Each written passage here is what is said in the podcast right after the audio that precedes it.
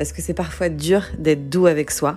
Avec ces cotons, je te partage le beau bordel qu'il y a dans ma tête, mais aussi mes découvertes et astuces pour mettre plus de douceur dans nos quotidiens à mille à l'heure. Je suis ni psy, ni coach, ni autre thérapeute, juste moi, Sid, une femme comme vous, une copine, une mère, une épouse, une working girl. Alors si t'as envie de faire une pause avec une copse qui refait sans cesse le monde, qui te partage ses folies, ses coups de gueule, mais aussi ses réussites pour mieux s'accepter et calmer son esprit, je te souhaite une belle écoute, prends un verre et chin chin. Hello Bienvenue sur le deuxième épisode de C'est Coton, où justement, là, je vais vous parler du jour où j'ai décidé de dire au revoir à l'anxiété et aux angoisses. Avant ça, merci beaucoup. Merci pour euh, votre accueil, pour le lancement de ce podcast pour vos retours. Je m'attendais pas déjà à ce qu'il y ait autant de lectures du premier épisode. Donc merci beaucoup, merci à ces gens qui m'ont envoyé des petits euh, messages euh, super chouettes et qui euh, très certainement participent au fait que je lance le deuxième. Et j'ai eu d'autres retours comme des personnes qui m'ont dit waouh bravo, c'est courageux, etc. Alors je, ne sais pas comment je dois le prendre. Est-ce que c'est un compliment parce que c'est courageux parce que tu es vraiment en train de faire n'importe quoi? Bon voilà, je sais pas comment je dois le prendre. En tout cas, je continue, ça m'a quand même donné de la force. Et, euh, et, du coup, ça m'a donné aussi l'idée de ce deuxième sujet qui est euh, la peur, l'anxiété et l'angoisse, parce que très clairement, euh, je suis pas hyper dans ma zone de confort non plus derrière ce micro. Mais j'ai pas envie de me gâcher la vie ou de me gâcher des choses que j'ai envie de faire sous prétexte que j'ai peur. Alors, je suis clairement une personne qui est complètement atteinte par la peur, souvent et parfois paralysée. Là, même, c'est carrément de l'angoisse. Mais en plus, je parle de peurs qui sont vraiment trop nulles. Il y en a qui ont peur des araignées et de l'avion. Moi, j'ai peur de bouchons. Et alors, des bouchons dans un tunnel, par exemple. C'est hyper angoissant pour moi. Ou de monter dans un télésiège. Bah oui, en fait, t'imagines, un bouchon dans le tunnel, tu restes bloqué. D'un coup, il y a le feu qui se déclenche, tu n'arrives pas à enlever ta ceinture de sécurité, tu commences à être asphyxié.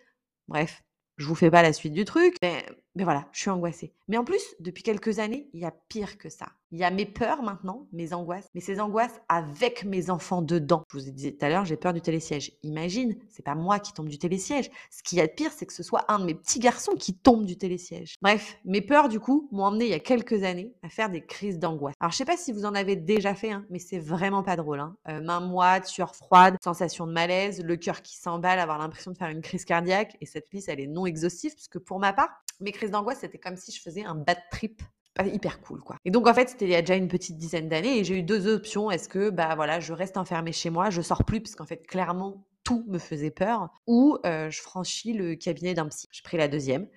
Alors, le premier, la première personne que vous allez voir, le premier praticien, puisqu'en fait, il y a des psys, il y a des thérapeutes, il y a des sophrologues, des hypnothérapeutes, parce que j'avais vraiment pas envie que mes angoisses et mes peurs dirigent ma vie. Je veux vivre et profiter pleinement. je donne un autre exemple. J'avais très peur à un moment de prendre les transports en commun parce qu'il y a beaucoup de monde, que tu peux être bloqué, etc.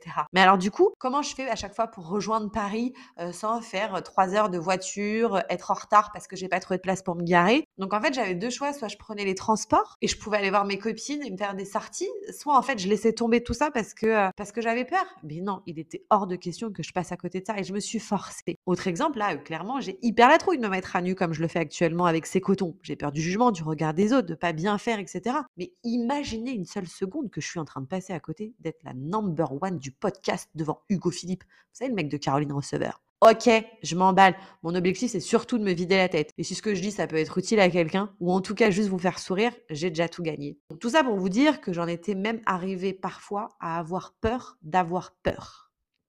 J'avais peur de mes réactions. Voilà, j'avais peur de faire une crise d'angoisse. J'ai l'impression de devenir folle. Et je me le suis demandé. Mais des professionnels certifiés me l'ont confirmé.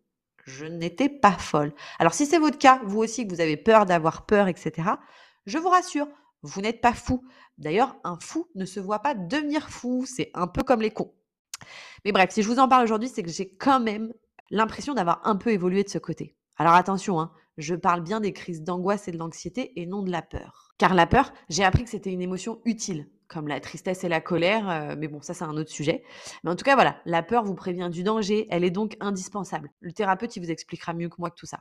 Je vous le répète, hein, je ne suis pas du tout une professionnelle dans le domaine et puis en plus, très clairement, là, aujourd'hui, je vous partage deux, trois petits trucs intéressants que j'ai testés, mais je ne suis moi-même pas un modèle d'exemplarité de la zen attitude.